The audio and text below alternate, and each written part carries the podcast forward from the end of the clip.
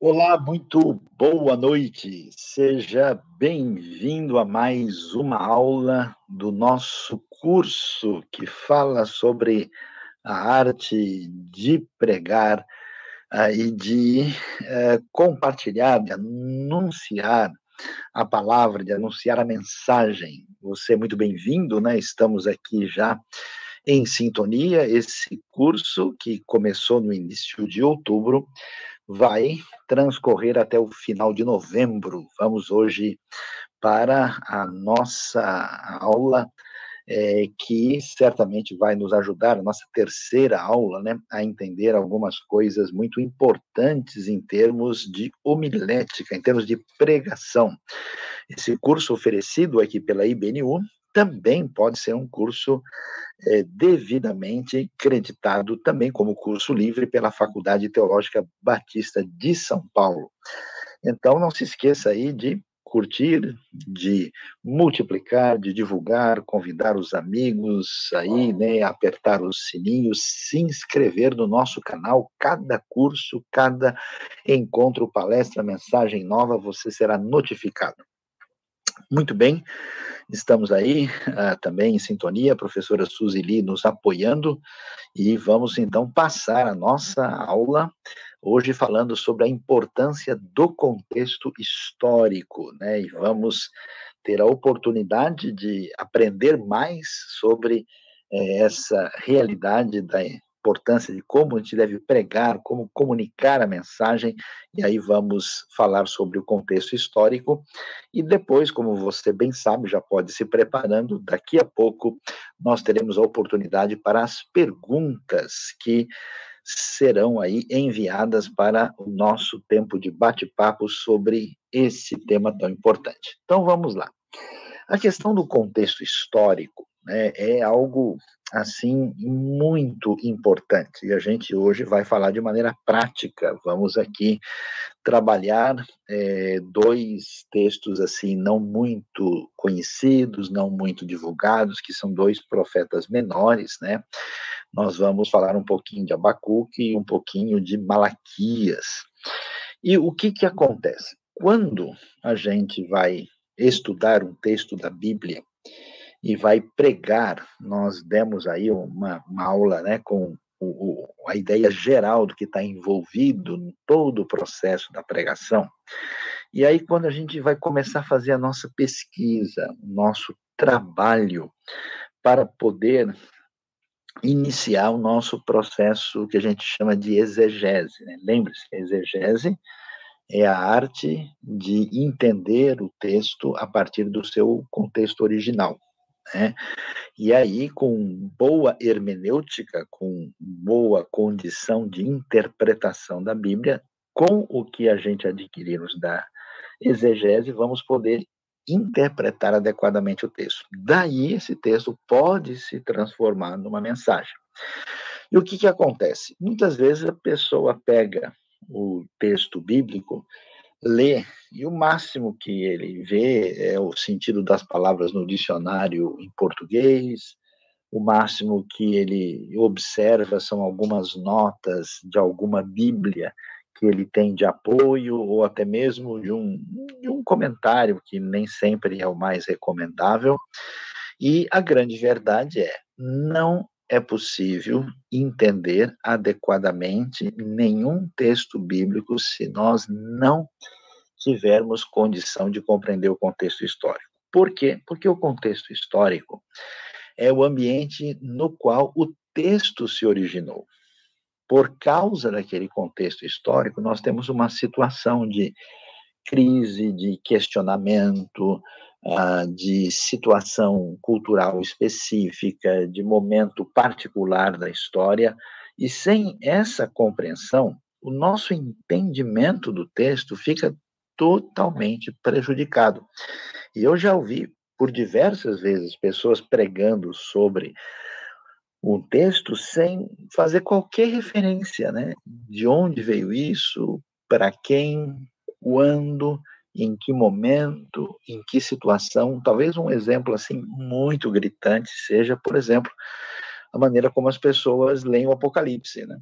abre o Apocalipse, começa a ler, dizendo que tudo que está escrito lá vai acontecer em algum momento do futuro da pessoa que está lendo, sem entender a época de Domiciano, sem entender o contexto de perseguição ao cristianismo primitivo que era causado aí pelos romanos, e assim o texto sai muito prejudicado. Né? A gente só pode entender de fato se a gente prestar atenção. Então vamos adiante, vamos olhar um pouquinho sobre Abacuque, né? que é um profeta menor, é um profeta que bastante limitado, um profeta de Judá, pouco conhecido, o livro é pequeno, né? tem três capítulos apenas, e é do século de Cristo. Então, para você ver aí, só de você perceber Judá, quer dizer que é Reino do Sul, depois da divisão, né, e que é um profeta aí desse período do século sétimo, que é o período da profecia mais importante que acontece no reino de Judá. O nome Abacuque às vezes isso tem grande importância, às vezes nem tanto, né? O nome significa abraço, né? Então você pode dar uma bacuque aí nos seus queridos depois. E uh, muitas vezes, como acontece, por exemplo, com Jeremias, como acontece com Isaías, você tem bastante informação. Mas no caso de Abacuque, a gente não tem mais informação a respeito dele, não aparece mais detalhamento nos livros canônicos do Antigo Testamento. Existe uma pequena notinha no final do capítulo 3 que mostra lá que Abacuque está né, tá aí é, ligado a um, um, salmo, né, que na verdade é o salmo, o, o capítulo 3 é um salmo, né?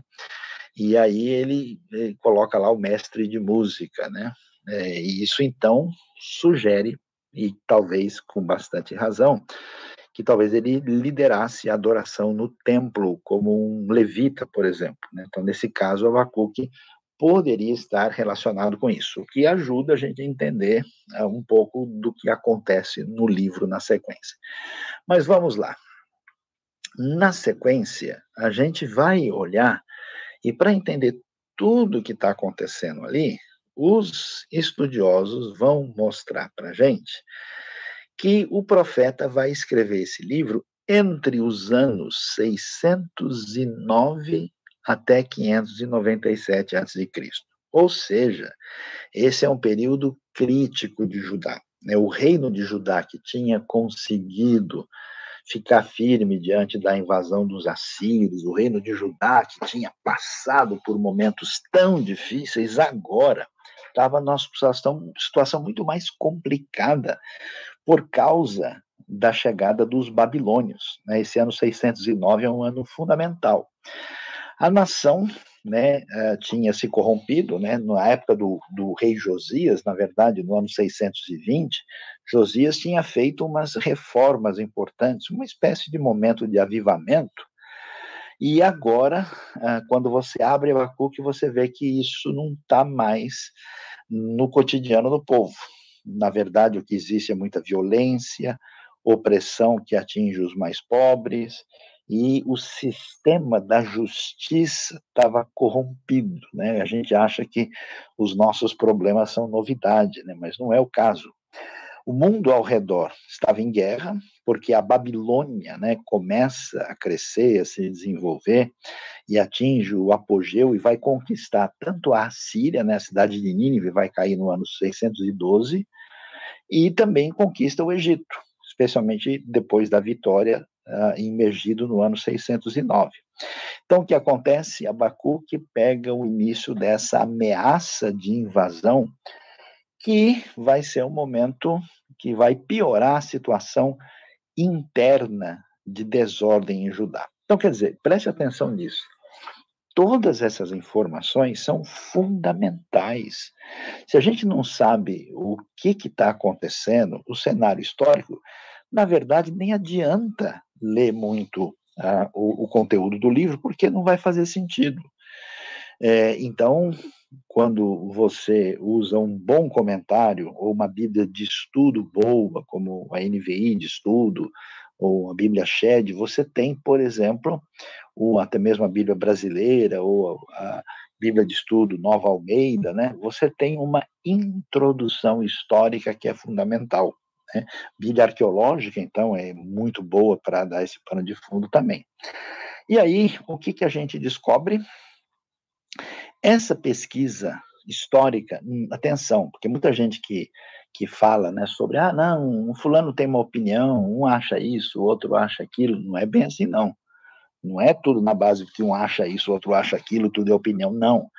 Essa peça que vocês estão vendo aí, o obelisco negro que está no Museu uh, Britânico, né, que é um, museu, um obelisco assírio da época do Salmaneser III, foi a peça arqueológica que permitiu que a gente calculasse essas datas na história de Israel e de Judá com bastante precisão, tá? Então, esses números não são assim achados, essas coisas não são opiniões, são coisas muito bem estabelecidas, né?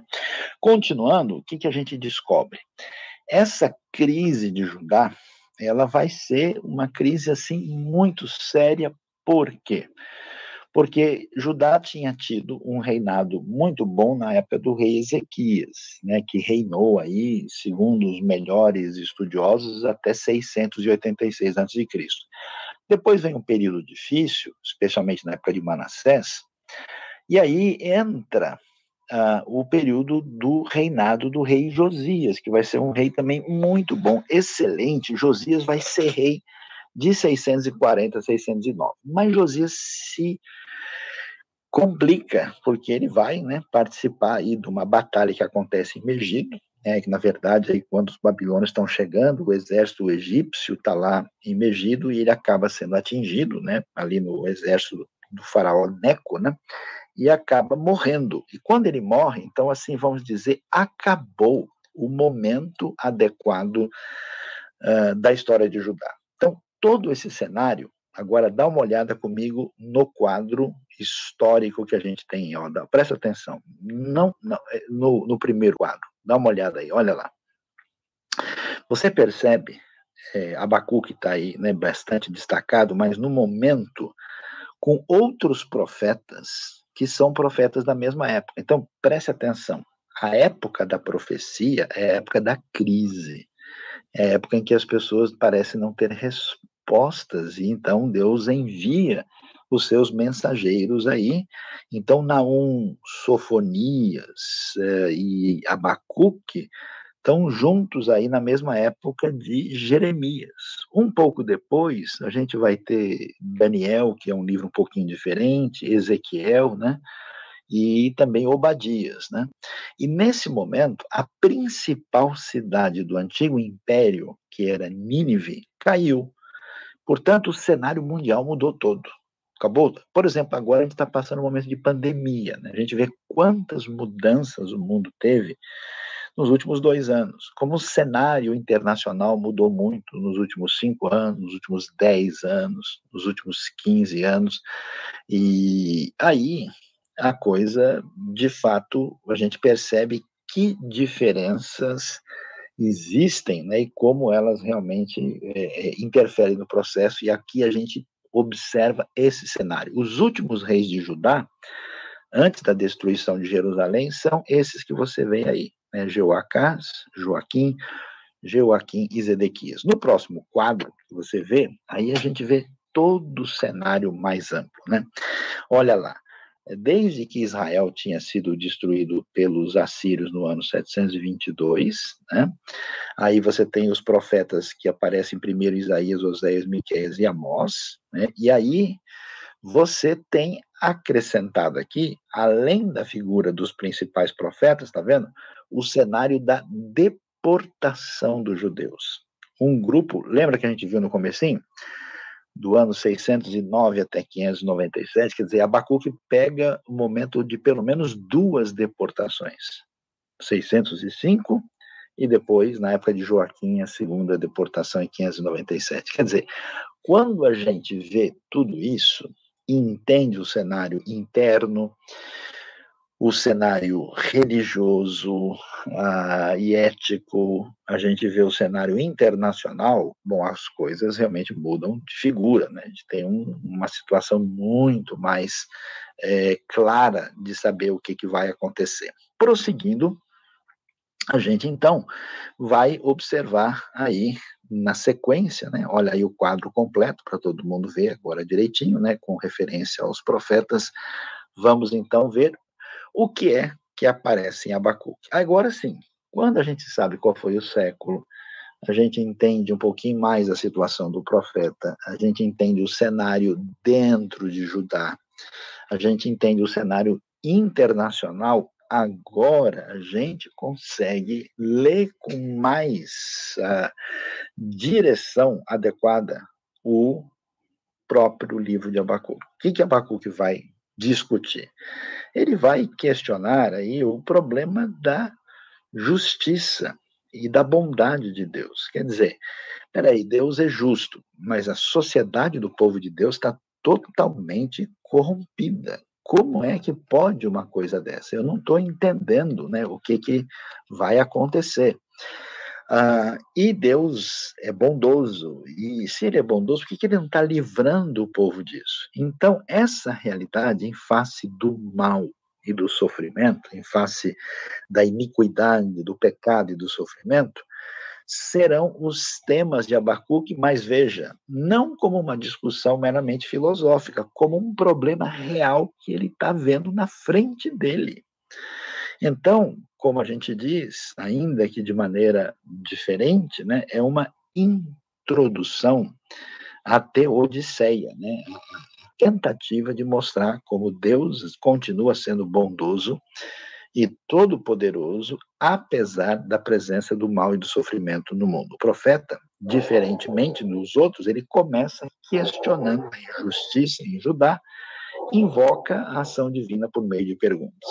Aí a gente entende né, toda a questão de Abacuque. Prosseguindo, o que, que a gente vai ver? Abacuque eh, vai é, começar questionando o que está acontecendo em Judá. E quando ele faz esse questionamento, ele recebe uma resposta da parte de Deus. Essa resposta da parte de Deus é uma resposta curiosa, né? Deus vai dizer para ele aquilo que a gente vai entender diante do enfoque histórico, né? Você sabe que os estudiosos durante muito tempo tentaram entenderam quem eram esses caldeus, a palavra hebraica lá, Kasdim, né? e hoje pouca gente vai questionar que se refere aos neobabilônicos chegando em Judá.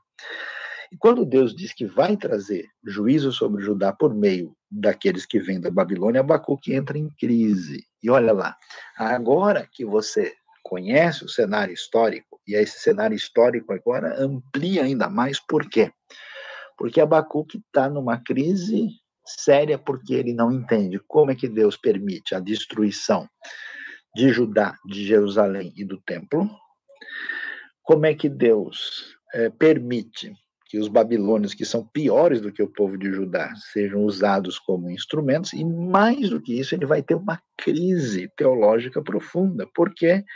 Porque se Deus está agindo, ou pelo menos permitindo as coisas caminharem dessa maneira, ele não consegue lidar com isso. Aí ele vai fazer essa pergunta que você vê, Senhor, tu não és desde a eternidade? Meu Deus, meu santo, tu não morrerás, Senhor. Porque olha só a crise de Abacuque. Se no mundo antigo, na pesquisa histórica, a gente sabe que os vencedores da batalha atribuem a vitória e a celebram em nome do seu Deus. Então, se Deus é, permite que os babilônios derrotem Judá, quer dizer o quê? Quer dizer que Deus é derrotado por Marduk da Babilônia. Então, você imagine o tamanho do problema na cabeça de Abacuque. Agora, como é que a gente consegue entender isso? Só mediante o a compreensão adequada do contexto histórico. Senão, essas frases não fazem sentido. Tu designasse essa nação para executar juízo, ó rocha, determinasse que ela aplicasse castigo. E então, você vê que Abacuque, é, de fato, não consegue digerir essa realidade e o que só é compreensível pelo entendimento do contexto histórico. E aí, na sequência, o que, que a gente vê? A famosa frase de Abacuque, né? Eu vou me colocar na minha torre de vigia, no meu posto de sentinela, no meu posto de vigilância, né? Que é o quê?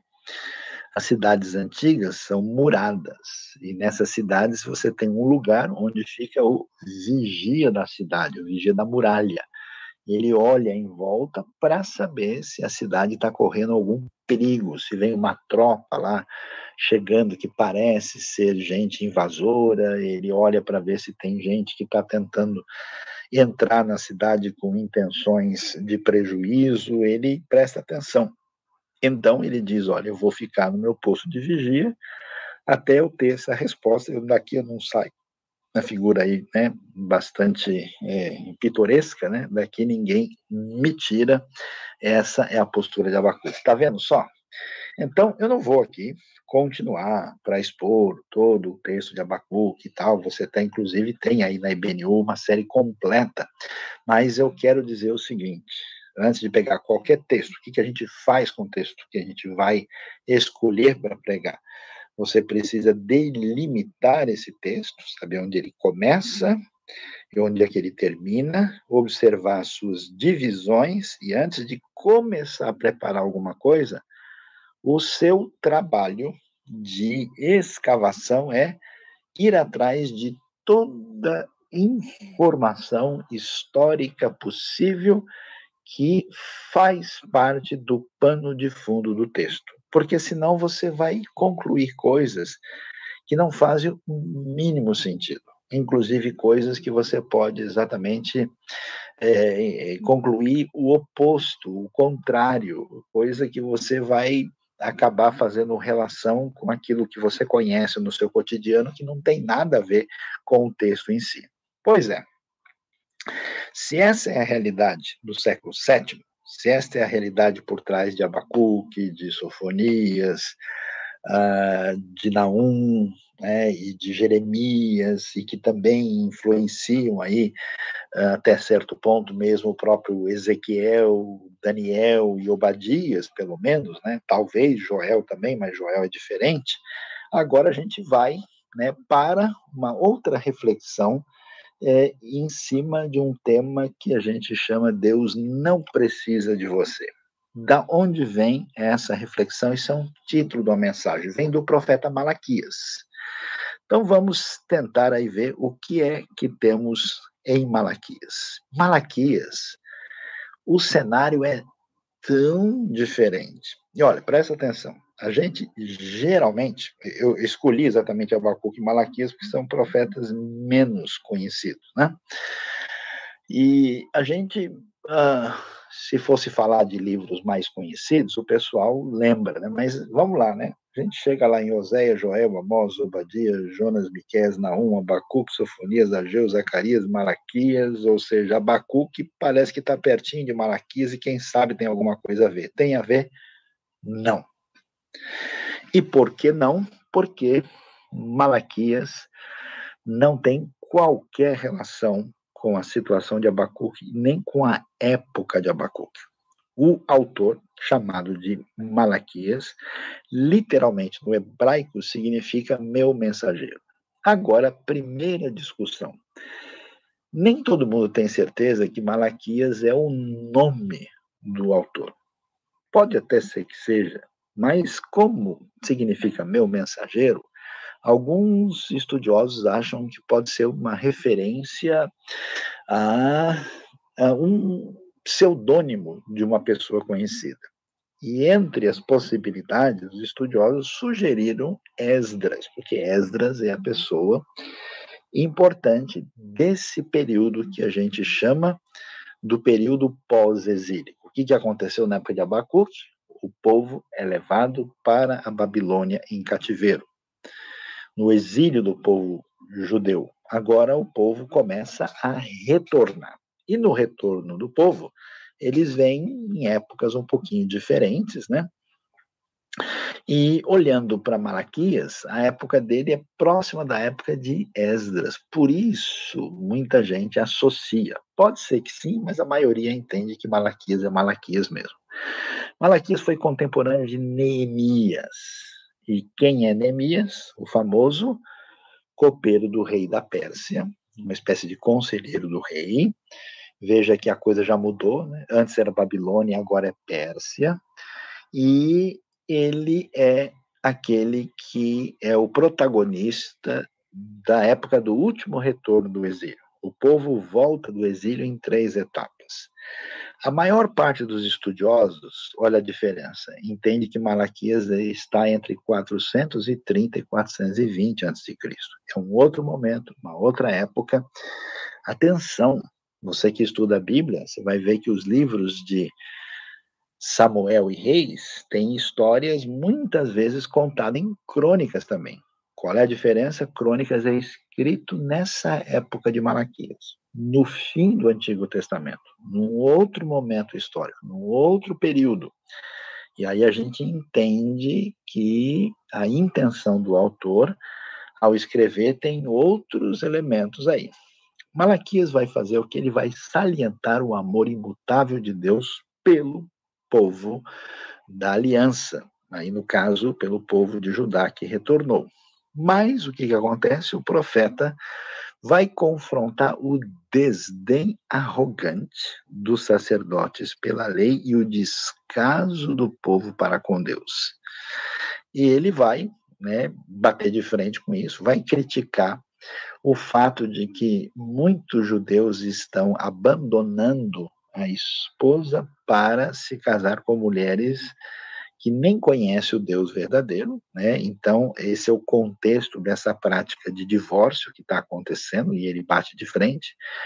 E nesse momento, né, essas mulheres pagãs idólatras, a semelhança do que aconteceu com Salomão, se tornam um problema. E aí a gente vai ver que nesse ambiente que a gente já começa a perceber, né, que quando você lê uh, Isaías, por exemplo, né, você tem um contexto que não tem nada a ver com a época do Abacuque. Se lê Amós, é diferente, porque Amós é muito tempo antes. Malaquias é muito tempo depois. E as questões que estão no cenário histórico de Malaquias nada tem a ver com aquilo que aconteceu na época de Abacuque e Jeremias, por exemplo. Então, agora o profeta vai censurar o povo que estava retendo os dízimos e as ofertas dedicadas a Deus. Você percebe que aqui, uh, diferente do que acontece nos profetas antes da invasão babilônica, o problema não é mais tanto a idolatria, que era um problema forte e frequente. Agora a coisa muda, né? Parece que o problema envolve uma atitude de descaso, de desinteresse, de assim afastamento das responsabilidades, aquela coisa de primeiro cuidar de si mesmo e depois ver quem sabe sobra alguma coisa para Deus. Malaquias vai profetizar sobre aquilo que é chamado do sol da justiça, mensageiro da aliança, e o terrível dia do juízo divino né, que é um tema comum nos profetas, quando o justo haverá de ser recompensado e o ímpio será finalmente castigado. Né? Ele termina exortando o povo a observar as leis dadas por Deus, né, por, Moisés, por meio de Moisés a Israel, e termina prometendo a vinda do Messias né, que, e do seu precursor, né, que é exatamente chamado de Elias, Eliahu Hanavi Yavô, o profeta Elias virá. Né? E aí, quando você lê o Novo Testamento, João Batista está ligado exatamente com essa promessa e nosso cânon, né, daí do Antigo Testamento, tem o desfecho, a conclusão exatamente com essa palavra de esperança lá. Agora, que ambiente é esse da época do profeta Malaquias? O ambiente do Império Persa. O Império Persa é totalmente diferente do Império Babilônico. É um povo que não tem origem semita, é um povo de cultura que tem ligação com o ambiente indo-europeu, uh, é um povo uh, dualista, e atenção, todos os textos bíblicos que são escritos na época do período persa, do Império Persa, eles são diferentes. Até o enfoque teológico deles é diferente. Então, Ageu, Zacarias, Malaquias, primeiro e segundo Crônicas, são livros que é, têm características muito peculiares por causa desse momento. E é exatamente nesse período persa que o livro de Malaquias se encontra. É um outro momento da história de Judá. E aí, quando você lê os textos, você precisa ter essa noção, esse entendimento, essa realidade em mente. Olha só o cenário histórico aí na sequência, qual é que era esse cenário? Esse cenário traz agora o retorno. Mas que retorno? A gente ouve falar, ah, os judeus ficaram 70 anos na Babilônia e eles voltaram do cativeiro. Espera um pouquinho, vamos devagar. Né?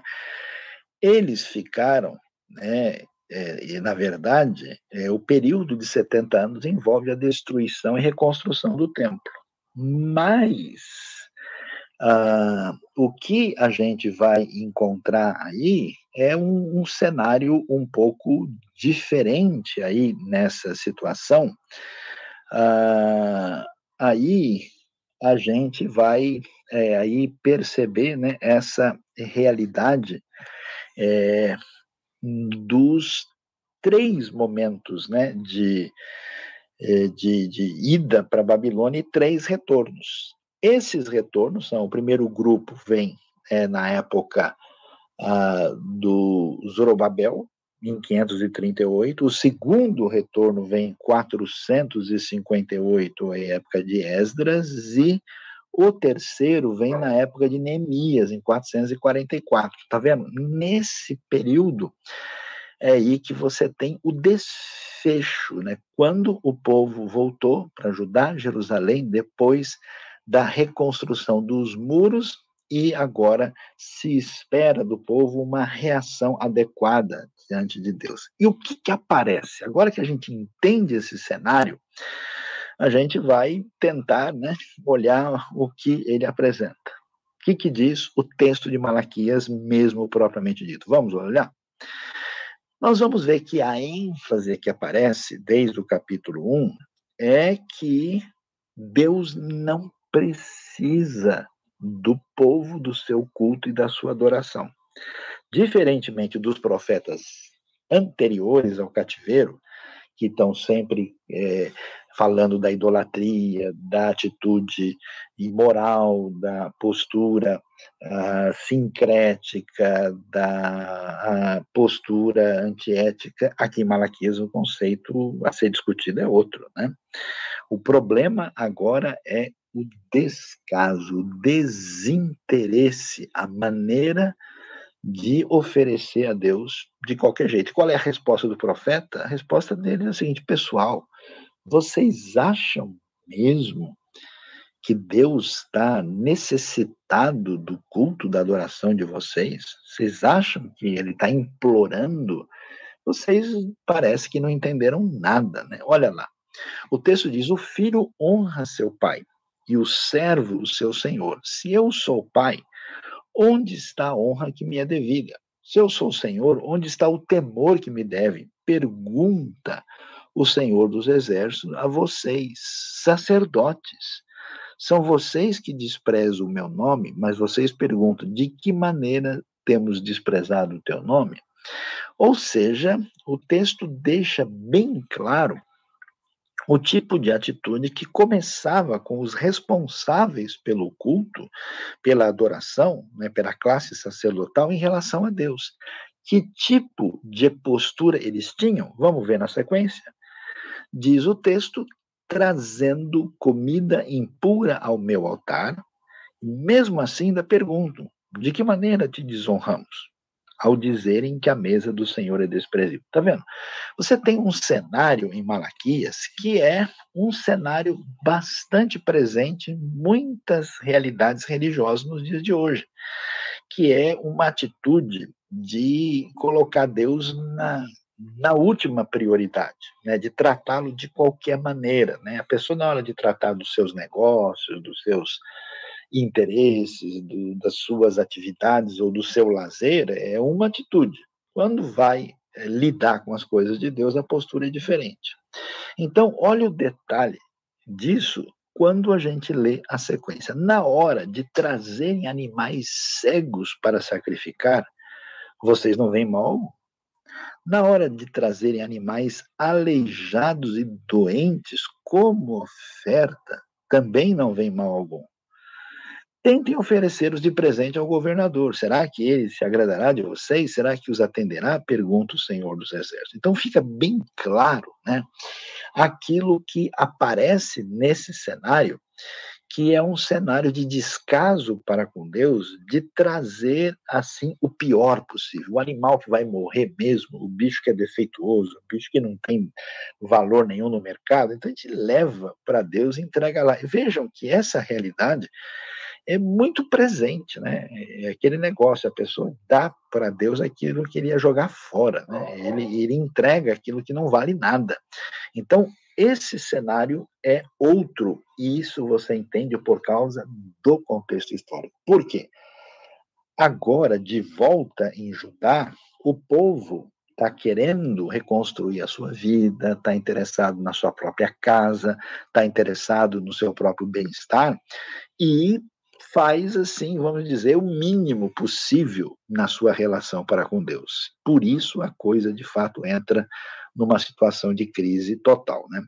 E aí nós temos o que a gente pode chamar de dos pecados no culto, né? Muita gente que acha, não, Deus quer é culto, Deus quer reunião religiosa, Deus quer uma celebração, mas aqui destaca-se nos problemas que você só entende por causa do ambiente histórico em Malaquias, ingratidão, descaso, sacrifícios inaceitáveis diante de Deus, e é interessante que eles não param de fazer. Eles podiam dizer, olha, é o seguinte, a gente não vai levar mais nada, né? Mas não, eles querem levar, então eles vão fazer aí o que a gente pode chamar é de um é, tradicionalismo vazio, né, que não tem qualquer valor. Aliás, a coisa é tão séria, né, que ele diz, olha, tentem fazer isso, oferecer para outra, tente oferecer para o governador. Né? E você sabe que a coisa é tão séria que Deus fica tão revoltado, por exemplo, na sequência né, do capítulo 2, que ele diz: Olha, vocês estão trazendo para mim animais sujos de excremento, Olha o nível da coisa. E eu vou esfregar isso na cara de vocês por causa dessa atitude absurda. Então, você percebe isso. Continuando, o que, que a gente vai descobrir? O texto de Malaquias prossegue, né? E diz: E agora, sacerdotes, tente apaziguar Deus para que tenha compaixão de nós. Será que com esse tipo de oferta ele os atenderá? Pergunta o Senhor dos Exércitos. Então, não o que, que Deus vai dizer? Chega de culto desse tipo. Olha só o verso 10. Ah, se um de vocês fechasse as portas do templo. Assim, ao menos, não acenderia o fogo do meu altar inutilmente. Não tenho prazer em vocês, diz o Senhor dos Exércitos, e não aceitarei as suas ofertas. Então, fica nítido aí, muito claro, né, a situação em que tudo aconteceu ah, nesse ambiente aí é, que a gente vai descobrir no contexto da época de Malaquias. E então, olha que coisa interessante, né? É, a gente discutiu muito isso né, na pandemia. Não, porque não pode deixar de ter culto, porque precisa ter culto. Qual é o culto que aceito? Será que é com pouca gente, que é com muita gente? É um culto online, é um culto presencial, é semipresencial, é híbrido, né? Em Malaquias, Deus vai dizer que ele não precisa do nosso culto. Não quer dizer que cultuar não é importante, mas não é essa ideia que é uma ideia pagã, que se Deus fica sem culto, ele fica nervoso. Se a gente não faz um culto para ele, ele vai passar mal, não vai dormir direito, né? Ah, a ideia, né, é, que o pessoal tinha é que Deus dependia do seu povo. Como muita gente tem, ah, se não for a gente para fazer a obra de Deus, como assim? Malaquias vai dizer, o quê? Da onde você vai tirar essa ideia? Quem disse que é, a obra de Deus e o próprio Deus depende? Não é o caso, né? E a ideia de que, de qualquer jeito, ele vai sempre nos abençoar. Então, o importante é a gente seguir o ritual. Importante é fazer o que está, entre aspas, na nossa obrigação, Deus vai acabar compreendendo. Aí a gente percebe e descobre e o ambiente, o novo contexto, o pós-exílio, a realidade histórica nos mostra por que o povo pensou dessa maneira. E aí a gente chega no texto mais interessante de Malaquias capítulo 1, que é exatamente o verso 11. Olha que texto assim interessantíssimo, que aliás é motivo de debate até hoje em muitos círculos eh, de estudos exegéticos. Ele diz: Pois do Oriente ao Ocidente, grande é o meu nome entre as nações. Em toda parte, incenso é queimado e ofertas puras são trazidas ao meu nome, porque grande é o meu nome entre as nações, diz o Senhor dos Exércitos. A gente tem dúvida aqui, né? Inclusive, você vai ver algumas versões que traduzem isso no plural, que não é muito recomendável a partir do texto hebraico propriamente dito, né? Uh, não existe uma ideia explícita de plural lá, ainda que isso possa ser argumentado. O que está acontecendo aqui? O pessoal está dizendo: olha, Deus precisa do nosso culto, das nossas ofertas, vamos levar mesmo que seja de qualquer jeito, mesmo que seja com um bicho doente e arrebentado, mesmo que vamos cumprir os rituais, pronto, né? E Deus diz: escuta, é isso que vocês querem me oferecer? Sumam daqui. Fechem o templo. E vocês acham que eu preciso de vocês? Não, grande é o meu nome entre as nações. Do Oriente ao Ocidente. A gente não sabe muito bem do que, que ele está falando. Se aqui nós temos uma referência, por exemplo, a comunidade de judeus que já estão vivendo em outros lugares e que o profeta está dizendo: esse pessoal é sério e eles adoram a Deus, mesmo que eles estejam longe de Jerusalém e do templo. Ou talvez ele está até dizendo: olha, existe gente aí no mundo gentil que ouviu falar, que descobriu um Deus único e verdadeiro, até porque os judeus já tinham vivido lá na, na Babilônia, na Pérsia, e esse pessoal está honrando o meu nome. De alguma maneira, essa é uma referência de que existe culto aceitável a Deus fora do ambiente ali de Jerusalém, do Templo de Judá. E Deus diz: Olha, eu não preciso da ajuda de vocês. Se vocês querem ser sérios para comigo, tudo bem, mas não é o caso de eu precisar. Por isso, a bronca continua. E o texto vai dizer: Mas vocês o profanam ao dizerem que a mesa do Senhor é imunda, que a sua comida é desprezível, ainda que dizem que canseira, e riem dela com desprezo, diz o Senhor dos Exércitos. Quando vocês trazem animais roubados, olha que doideira, né? Aleijados e doentes lhes oferecem sacrifício, deveriam aceitá-lo de suas mãos? Pergunta o Senhor. Quer dizer, a coisa realmente chegou num nível tão grotesco que o pessoal estava trazendo até bicho roubado simplesmente para manter o formalismo e o tradicionalismo. E aí a coisa não tem nenhum sentido. Então, Malaquias prossegue e vai dizer: Maldito seja o enganador que, tendo no rebanho um macho sem defeito promete oferecer, depois sacrifica para mim um animal defeituoso, diz o Senhor dos Exércitos, pois eu sou um grande rei e o meu nome é temido entre as nações. Mais uma vez surge essa ideia dessas pessoas que têm algum relacionamento com Deus e se acham donos da fé e da religião e estabelece um monopólio dizendo agora eu Deus me pertence, eu posso lidar com isso da maneira que eu bem entendo. E Deus diz: olha, não é verdade. Deus não precisa de vocês e fora do ambiente, do contexto em que vocês não conhecem, Deus está sendo temido e honrado. Portanto, o que, que a gente vê? É um destaque muito especial para mostrar que Deus tem adoração garantida. Né? A gente tem muito isso na cabeça, né? De gente aí, às vezes, até a maneira de fazer apelo às pessoas da igreja para se envolverem. Olha, se você não fizesse, e não sei o quê. eu tenho ficado impressionado ao ver em muitos lugares do mundo, um lugar que, de repente, assim, sem muita ajuda de fora, sem presença de tantos missionários, Deus agiu poderosamente. De repente, uma quantidade expressiva de pessoas encontra o Evangelho, conhece a Cristo, tem a sua vida modificada e transformada. Ou seja, é um privilégio participar da obra de Deus. É uma bênção de Deus para a nossa vida. E nós não existe essa ideia, né, particularmente aqui, de que Deus vai precisar de nós não é o caso. Por quê?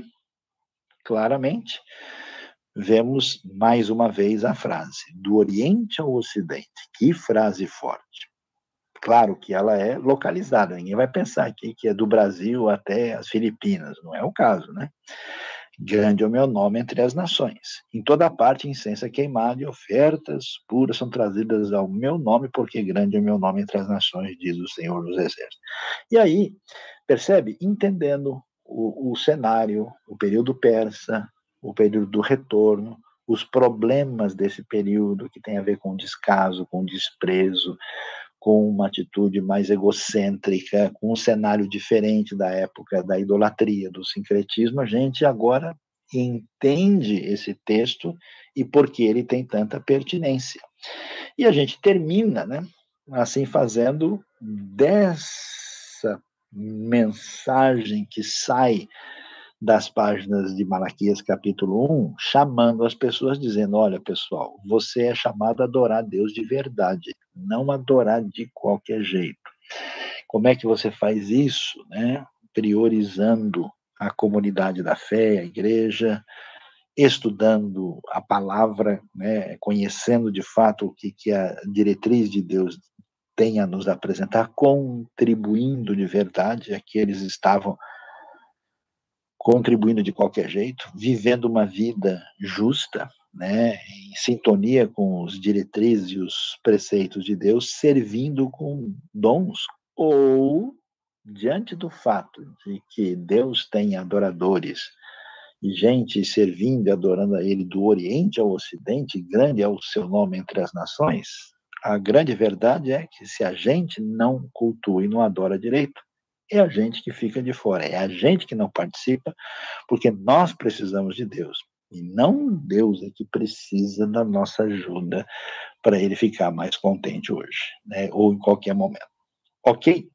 Então, aí estão dois exemplos muito nítidos do que nós encontramos no contexto histórico internacional local ali na terra de Israel e como esse pano de fundo do que acontece no cenário econômico, político, religioso, social é essencial, fundamental para poder ler o texto e entendê-lo adequadamente. Esse tipo de exercício que a gente tem hoje aqui, falando de dois profetas pouco conhecidos, né? Aí nós temos Malaquias e Abacuque, né? Esses aí são, são fundamentais para a gente poder, é, de fato, entender o que é, o texto quer dizer para nós, tá bom?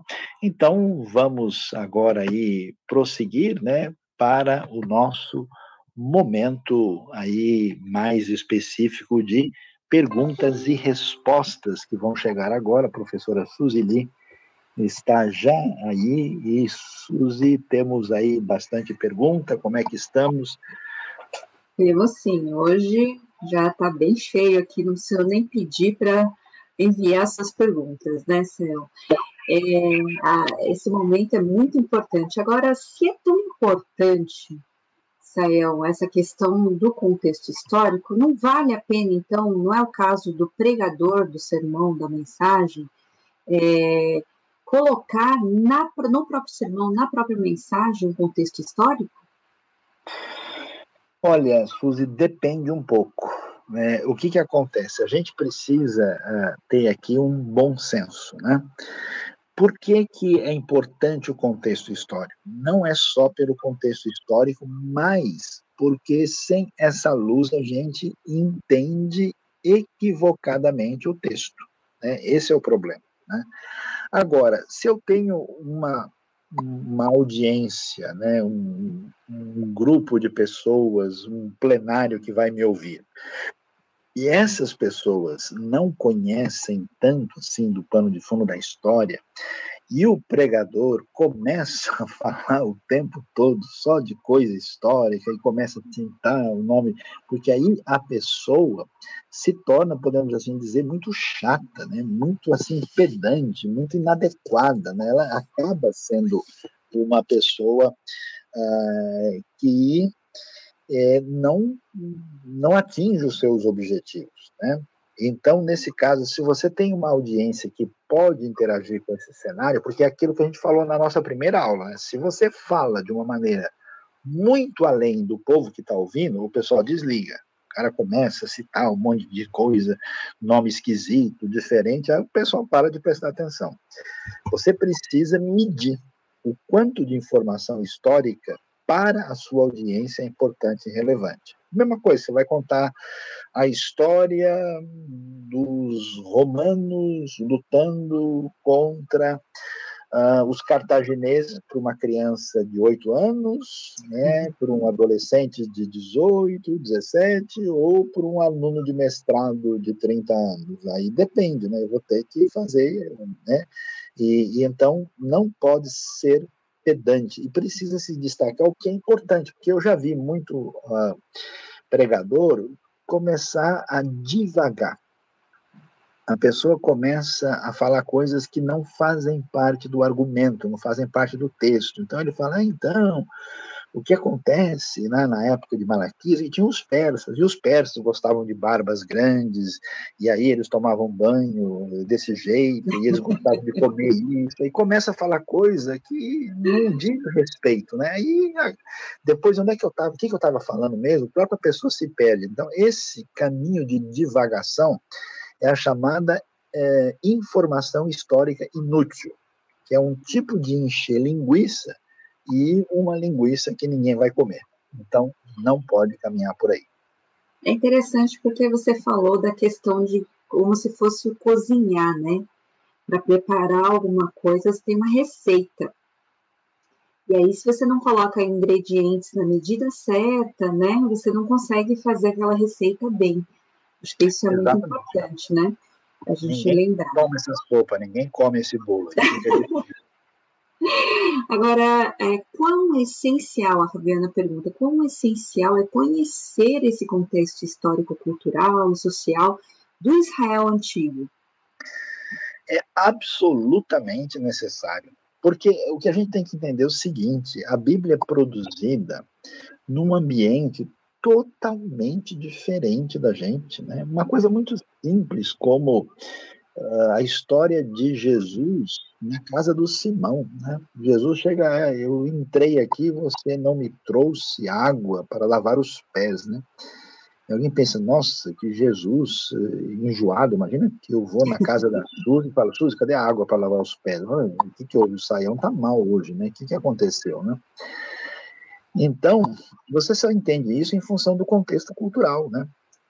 Nas casas das pessoas, maneira de organizar a família, o que eles comem, o horário que eles comem, as regras de respeito, de hospitalidade, né, a maneira como as pessoas se saúdam, tudo isso é diferente. Né? E, aliás, tem dois elementos a mais aí na pergunta da Fabiana.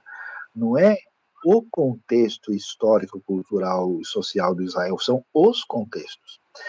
Porque o mundo, na época de Abraão, não tem nada a ver com a época de Malaquias. Né? O que acontece na época de Davi não tem nada a ver com a época de Paulo. Né? E até no ministério de Jesus, nas viagens de Paulo e no Apocalipse de João, já tem bastante diferença e mudança. Né? Então precisamos conhecer os contextos historicamente distintos e também os contextos distintos, como nós fizemos hoje, né? Você está na época de Abraão, Você está na época do Êxodo, você tem o quê? O mundo do Antigo Egito, dos Hititas, da Babilônia, né, do Primeiro Império, do mundo da Mesopotâmia, né, e esse cenário chega na época de Malaquias não tem nada disso, é o mundo persa, né. Aliás, eu sou muito malvado, não sei se você permite confessar os pecados aqui em público, né? eu vou às vezes ver alguns filmes, né, que são filmes bíblicos, né, que aparecem com produções variadas, né? Tem produções aí no Brasil, na Europa, né, nos Estados Unidos e outros lugares. E às vezes a gente vê o filme e dá risada, falando como é que o pessoal teve coragem de colocar isso aí, né? Porque eles colocam uma coisa lá totalmente americana, totalmente brasileira, totalmente europeia, né? Eu me lembro de um desenho que eu vi que eu achei muito engraçado de Ruth, né? Numa lareira, parecia uma lareira na Dinamarca, né? E, e, brincando ali com a lenha, né? E do lado dela vários ratinhos. Eu falei, realmente o pessoal não estudou o contexto histórico-cultural, né? Realmente é complicado, assim, né? Agora, Sayão, tem a questão aqui do Luiz, eu acho que vale a pena de pensar que, então, retirar um versículo do texto para um sermão né, é um erro, Depende. Você pode, a gente na segunda aula tratou disso, né? A gente tratou daquilo que você pode é, é fazer com o que a gente chama de um sermão textual, né? Então, quando você pega, tipo, um João 3,16, né? Deus amou o mundo de tal maneira que deu o seu Filho único para que todo aquele que nele crê não pereça, mas tenha vida eterna. Opa, não é difícil, né? Você fazer de fato uma mensagem, uma pregação, porque esse texto é completo, né? Segundo Crônica 7,14, se meu povo chama pelo meu nome, se humilhar e orar e buscar a minha face, então eu virei do céu. Você tem textos assim, só que isso é muito mais perigoso, né? E isso é muito mais arriscado, e isso você precisa ter né, uma condição mais uh, treinada para fazer isso adequadamente. Mas você pode fazer, né? Agora, sempre, por mais que um texto seja assim, você vai pregar sobre um ou dois versículos, né? Que às vezes é pertinente, é bom você olhar bem onde eles estão, né? O que, que vem antes dele, o que, que vem depois. Você pode não precisar falar sobre tudo, mas você dizer, olha, aqui, quando Jesus falou isso, ele tinha conversado com Nicodemos, né? Nicodemos era assim, assim, assim, você pelo menos situar para que o texto não apareça assim do nada, como se não tivesse, né, relação com coisa alguma. Então isso é importante de ser devidamente compreendido. Inclusive, Rafael fala aqui, né, daquela famosa frase, um texto fora de contexto se torna um pretexto, né? Com toda a razão, exatamente. E, e muitas vezes é pretexto mesmo. A Aline pergunta aqui como a gente pode contextualizar biblicamente qual a forma certa de diferenciar a contextualização legítima e de uma né, qualquer. E tem alguma indicação de livro para isso, para ajudar nisso? Olha, uh, precisamos ver aqui eh, o que, que, exatamente a gente está pensando quando a gente fala de contextualização, né? A contextualização é uma palavra que a gente utiliza uh, quando a gente vai aplicar a mensagem, né? Nós estamos falando hoje sobre, primeiro, descobrir o que está lá, né? Então, a pesquisa tem isso. Quando eu entendo adequadamente essa mensagem e eu descubro o que, que o texto está querendo dizer e ensinar, né? quando você eh, compreende bem, você fala, puxa, o objetivo desse texto, por exemplo, aqui em Malaquias, a gente resumiu né, o sentido do capítulo 1 é Deus não precisa da sua religião, Deus não precisa de você. Agora, Deus não precisar de você no tempo de Malaquias é diferente de Deus não precisar de um sujeito que é membro de uma igreja em Goiás né, não são exatamente o mesmo contexto. Então, eu tenho que pegar aquele princípio e ver o que, que é essencial e fundamental uh, e fazer essa aplicação diretamente. Né? A gente tem alguns eh, bons livros né, nessa área de contextualização aí, mas principalmente são livros assim mais voltados para o que a gente chama contextualização do ponto de vista missionário. Né? Por exemplo, você tem a contextualização ah, da palavra escrita que a, a editora Vida Nova publicou. A gente tem é, o termo é mais utilizado nesse sentido. Quando a gente fala em pregação, a gente fala mais na aplicação daqui, daquela lição. Da, e aí os bons livros de homilética, né, os bons livros de, de, pregação, eles nos ajudam a encaminhar. Mas isso, na verdade, Suzy, não tem uma, uma fórmula muito completa. Né? A contextualização, ou melhor dizendo, a aplicação da mensagem, vai depender principalmente da minha capacidade de ligar o que eu entendi para o contexto para onde eu vou apresentar. Por exemplo, se eu pego uma mensagem bíblica e pego o Salmo 46, né, que vai dizer que a gente, ainda que os montes se atirem no meio do mar, nós não temeremos, a mensagem é: devemos confiar em Deus de tal maneira sem ter medo. Bom, sem ter medo por um menino de 18 anos que foi chamado para participar de uma guerra, é uma aplicação. Para criança de 5 anos de idade que não quer dormir no quarto porque está com medo, porque tem alguma coisa debaixo da cama, aí é uma outra. Aí eu tenho que fazer essa ponte prática. Eu tenho que saber com quem que eu estou falando. E aí isso é tarefa minha, não tem um livro que vai dizer. Eu tenho que fazer a ponte, né? Como é que isso se aplica nesse caso. Por isso é tão importante, porque o pessoal faz muito isso, né? ele quer um negócio pronto, né? Para eu pegar aqui, copiar e dizer. Eu preciso entender bem o que o texto está dizendo e aí saber aplicar esse texto adequadamente nos diversos contextos diferentes. Acho que está sem som aí. Muito interessante. A gente vai falar aqui um pouquinho ainda de aplicação, é, mas antes disso, essa pergunta do Luiz ainda, que diga de, sobre o texto de Malaquias, do divórcio, né? É, alguns é, dizem aí que tem relação é, com a medida de Neemias, de mandar os judeus se separarem das mulheres gentias, né, por conta da época. Faz sentido isso? Faz todo sentido. Aliás, à primeira vista, você lê o texto e você fala: peraí, um está dizendo o contrário do outro, porque Malaquias vai dizer que Deus detesta o divórcio e Neemias manda o pessoal se divorciar. Você fala, não, peraí, né? O que, que acontece? Os dois são da mesma época, né?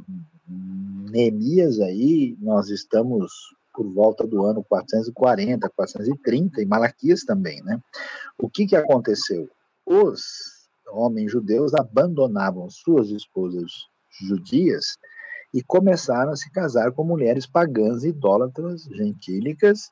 E aí o Neemias diz: Não, peraí, o que vocês fizeram? Vamos desfazer esses casamentos, porque esses casamentos eh, não têm nenhum tipo de validade de aprovação. Né? Então não tem nada a ver com nem isso. Né? O pessoal fala de divórcio hoje. Ah, o pessoal vai divorciar porque eles estão brigando por causa do carro, né? O contexto não tem nada a ver com isso. Por isso que o contexto histórico é fundamental, né? Não é um divórcio porque o divórcio quando duas pessoas não se entendem é uma coisa, o divórcio porque um quer matar o outro, o divórcio por causa de promiscuidade é outra coisa e aqui no caso o sentido é bem diferente de do que a gente quando lê à primeira vista muito importante, né?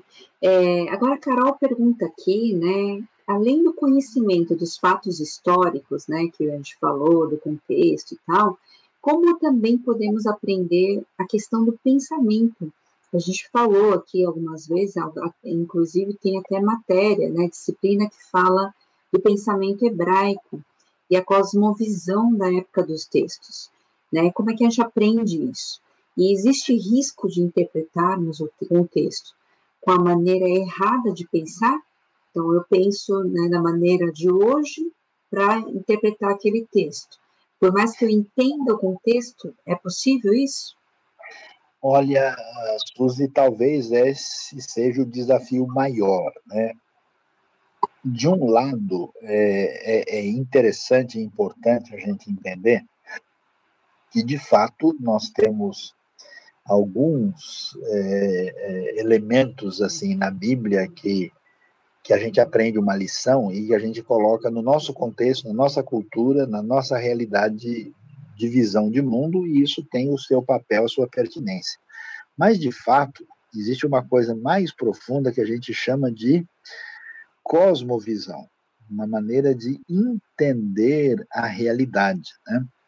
E isso é um nível de é, percepção mais profunda, né? porque é, é o óculos que a gente põe para enxergar o mundo. Né? Então, por exemplo, alguém que vem de uma sociedade moderna, individualista, consumista, hedonista, ele começa a ler a Bíblia, ele pensa: bom, Deus existe para me ajudar, para minhas coisas darem certo, para o meu emprego, seu emprego melhor, para eu poder comprar mais coisa no shopping, para eu ter uma casa mais bonita. Então, quando a Bíblia fala de bênção, fala da mão de Deus, ele já faz essa conexão direta. Mas uh, essas palavras e esses textos na Bíblia muitas vezes têm um foco totalmente diferente. Então aí a gente precisa, né, ir num nível mais profundo, né, que é de fato entender organização do mundo na realidade bíblica, com as suas prioridades, com o papel uh, do ser humano, com a importância do tempo, com a importância da visão da realidade. Talvez um dos exemplos mais difíceis para ver como isso é complicado é a gente, sem saber, tem um óculos platônico, né? A gente tem uma herança brasileira que tem origem na cultura que veio da Europa, né, lá da Península Ibérica, e que tem a sua origem primeira na Grécia, e a gente faz uma divisão entre mundo espiritual e mundo físico. E aí, quando a gente vai falar em Deus, a gente pensa que Deus está interessado só em coisas do espírito. Deus não quer saber de nada que tenha a ver com trabalho, com dinheiro, com ciência, com cultura, né? É só o coração e a parte espiritual. Mas essas ideias estão erradas, né? Por que, que na Bíblia tem um livro como Cântico dos Cânticos? Porque foi Deus que criou o homem e a mulher e que criou o casamento, então só podia ter. Né? Ah, não, mas a sexualidade não é uma coisa espiritual, mas de onde você tirou isso? Da sua cosmovisão, né? Por que, que a Bíblia fala mais em, em dinheiro do que em palavras espirituais, porque dinheiro faz parte da vida e a gente tem que saber como lidá-los de acordo com os princípios de Deus, né? Então, a visão é diferente, né? Então, nesse sentido, um aprofundamento, a, a Suzy bem lembrou, nós temos uma, uma palestra aí, né, sobre, se não me engano, é de Sião sairá a lei, né, a, a visão judaica hebraica da realidade, e aí vale a pena dar uma observada, porque aí você entra no mesmo aquário do autor bíblico. Né? Você começa a respirar a mesma atmosfera. E isso ajuda a entender uma série de coisas. Muito bom. Agora, Sael, acho que não dá para a gente falar tudo agora, mas esse texto de Malaquias, por exemplo, como fazer a aplicação desse texto para os dias de hoje? Então, eu acho que esse texto ele é muito pertinente para a realidade de hoje, porque a gente tem né, aquele negócio de, digamos assim, de um, de um grande comodismo espiritual, né, um grande comodismo da nossa relação com Deus e com a igreja, em que boa parte das pessoas acha o seguinte: ser servo de Jesus, né, ser um bom cristão, é a gente aparecer no domingo na comunidade da fé, ficar lá, né, durante uma hora, uma hora e meia. A pessoa não tem uma ideia assim de ser discípulo de Jesus, de pautar sua vida pelas referências de Jesus. E, e grande parte do, da postura que muita gente tem, especialmente no mundo ocidental, é assim: a gente dá para Deus o que sobra, né? Então eu tenho, sei lá, cinco horas de televisão por semana e meia hora de meditação nas coisas de Deus. Eu tenho tantas horas de trabalho e um pouquinho de tempo, né, para as coisas ligadas ao meu minha edificação como cristão. Eu não tenho dó de gastar, sei lá, 3 mil reais num cruzeiro, mas na hora de ajudar missão, eu acho que 100 reais é muito, né? E aí é que a gente começa a ver onde é que estão as prioridades. Então, acho que Malaquias muito forte, né? E porque muita gente parece que realmente segue só um ritual. O pessoal fala, ó, tem que ir na igreja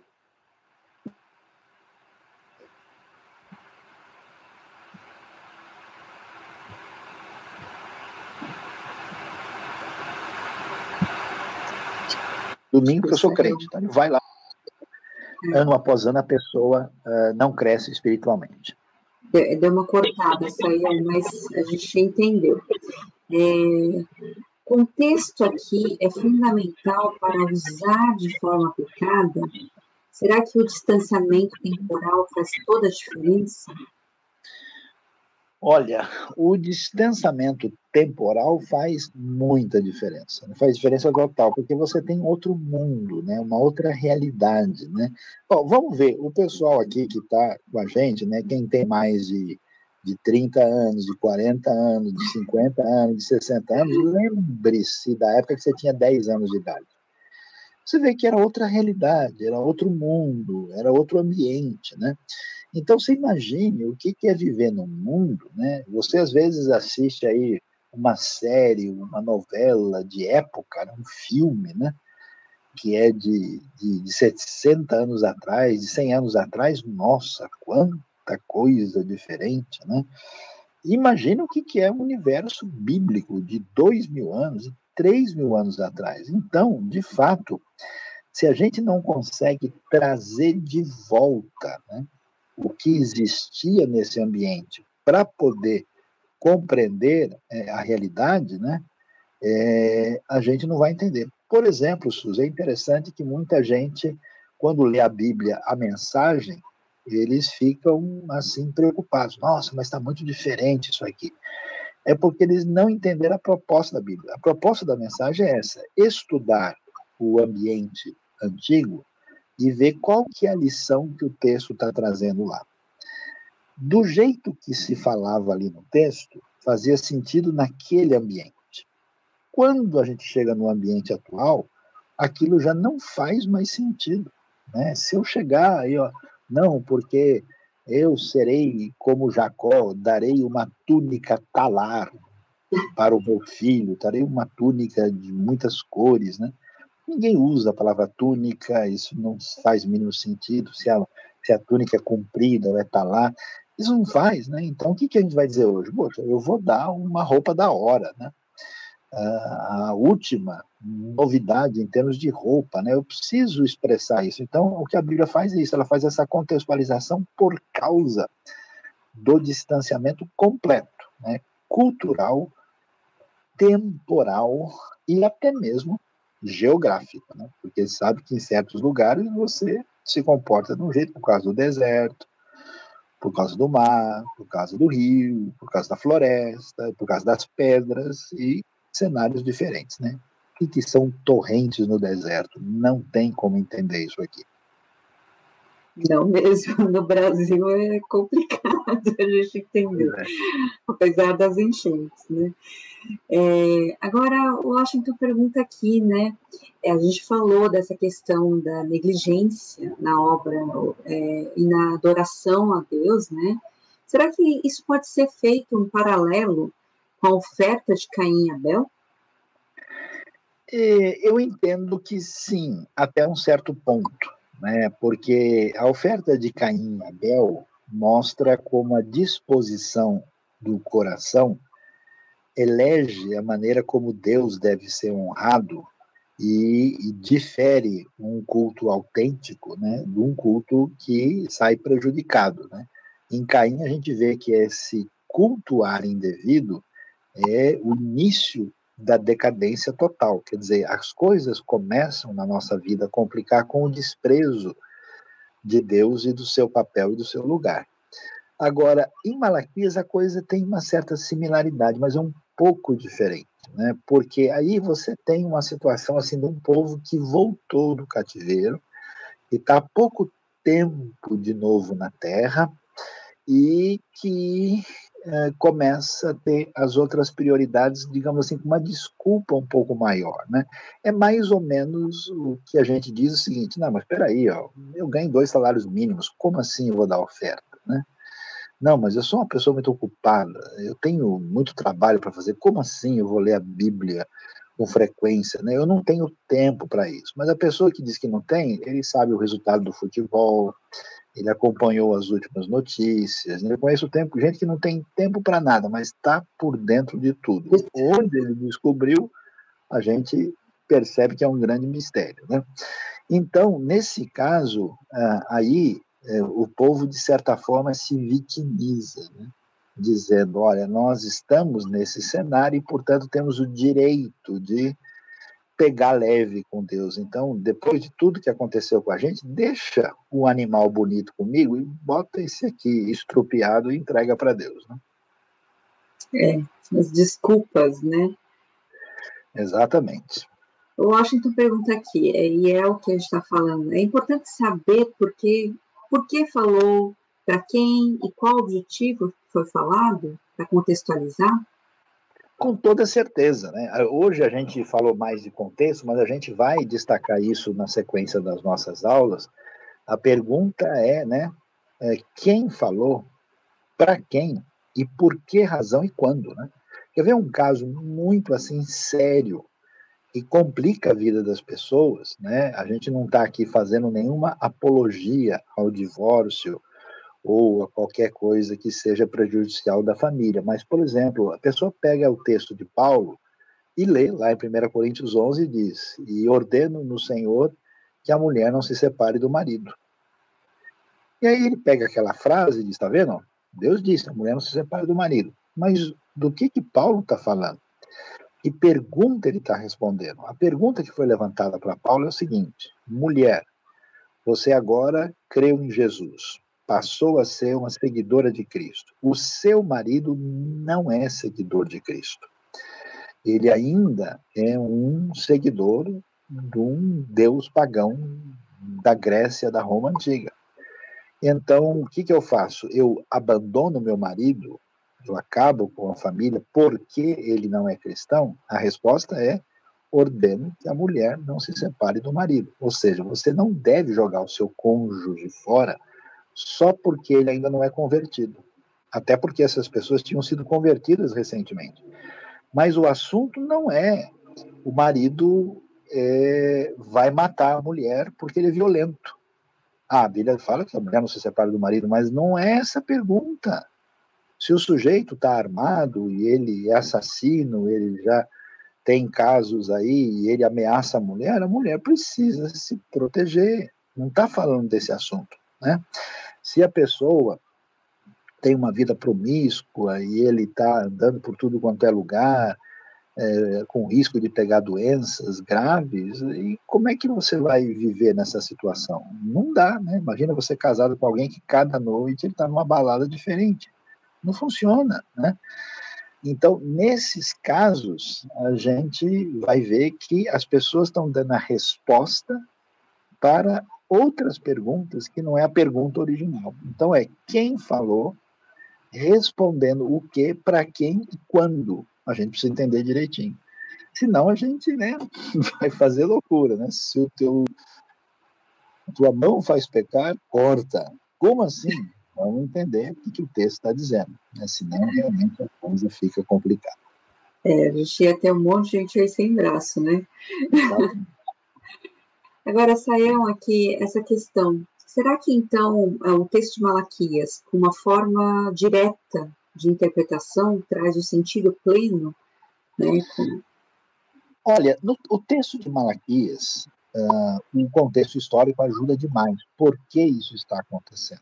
A gente entende o cenário, a gente entende o que está acontecendo, por que aconteceu, qual que é a situação. O texto de Malaquias não é difícil de fazer essa transição. Né? Você, de fato, pega a lição central de maneira relativamente rápida e a gente tem condição né, de trazer esse sentido completo. Há certos textos que são bem mais complicados. Né? Por exemplo, você tem aqueles discursos de Elifaz, de Bildad, de Zofar, no livro de Jó, né? Então, quer dizer, o discurso primeiro está mostrando alguém numa espécie de palavra dura de acusação contra Jó, ah, aquelas palavras, o texto bíblico não está referendando como sendo normativas, né? é uma literatura poética de um hebraico complicado. Você, então, trabalhar e pregar num texto daquele é dez vezes mais difícil do que em Malaquias, né? Então, em Malaquias você consegue encontrar uma ponte. É mais ou menos como eu pegar, vamos dizer, um filé mignon e resolver fazer um bife dele. Né? Não é difícil fazer uma mensagem no Evangelho de João, mas né, quando eu tenho lá um, monte de mandioca brava, né? E que estão duras e ressecadas, e eu preciso de alguma maneira transformar isso em farinha para alimento, meu amigo, isso vai demorar bastante, né? Então, tem textos que, por causa da sua complexidade linguística, por causa do seu contexto literário, por causa da própria teologia, por causa dos que estão falando, eles são mais complicados e e por isso que tem gente que às vezes se anima com fazer a pregação expositiva e de repente ele pega o livro, ele pega Levítico, aí ele fala, Ixi, aqui ficou difícil, o que, que eu vou dizer sobre esse texto? É verdade. Por isso que a gente desenvolveu o projeto do Rota, né, Suzy? Exatamente para facilitar a pessoa. Olha, aqui o foco é exatamente essa questão mais importante. E tem ajudado muito em outras línguas também, né, o pessoal entender é o texto. Agora, o Bruno fala aqui interessante, lembrando do curso de hebraico e mentalidade bíblica da EBNU, que ele falou que ajudou muito. Eu acho que vale a pena o pessoal também ir atrás, tem esse curso e ajuda realmente a entender algumas questões, né? É, Exatamente, são nove aulas, vale muito a pena. Isso. Agora, é, o Bruno aqui também fala, interessante, que ele fala daquela palavra que ele leu e se assustou, chocarrice. Saião, o que, que é isso, chocarrice? Então, é, isso aí é o que acontece também, é uma coisa importante, né? A gente mencionou isso, a gente vai falar com mais atenção também, é a questão das traduções bíblicas. Não é assim que qualquer uma está valendo. Existem versões que são melhores. Né? As versões mais antigas, elas estão desatualizadas, elas estão prejudicadas por uma série de situações, situações e a, a corrigida antiga ela trazia exatamente que não haja entre vós chocarrices, né, com a ideia de, de conflitos, né, de desentendimentos, né, e eu já vi na minha frente pessoa ler o texto e falar: não haja entre vós cachorrices. Quem jamais ouviu esse negócio de chocarrice? De cachorrice, qualquer pessoa vai entender o que, que a pessoa está dizendo, ainda que não seja uma palavra lá que tenha a ver com o texto original. Né? Para mim foi difícil quando eu li é, A Vaca e seus Cachorrinhos, né? Tem essas. Sim. Cachorrinho né? quer dizer filhotes, né? Filhote. para mim, eu falei, como assim, cachorrinhos? Eu, eu, li pela primeira vez falando sobre o cachorro do leão. E eu olhei, caramba, como é que tem, leão tem cachorro? Nossa, eu nunca vi isso no mundo animal. Será que não é hiena? Eu pensei comigo. Mas depois, Muito bom. E é outra coisa, né? Agora, eu acho que a pergunta aqui, né? É, nesse caso do divórcio, é pelo sentido, se faz é, esse sentido do sacerdote não se contaminar, será que tem a ver com isso? E no caso também lá, é, de ela, é, quando a pessoa quer aceitar a fé, por exemplo, Raab, Ruth, né, é, ela realmente aceita a Deus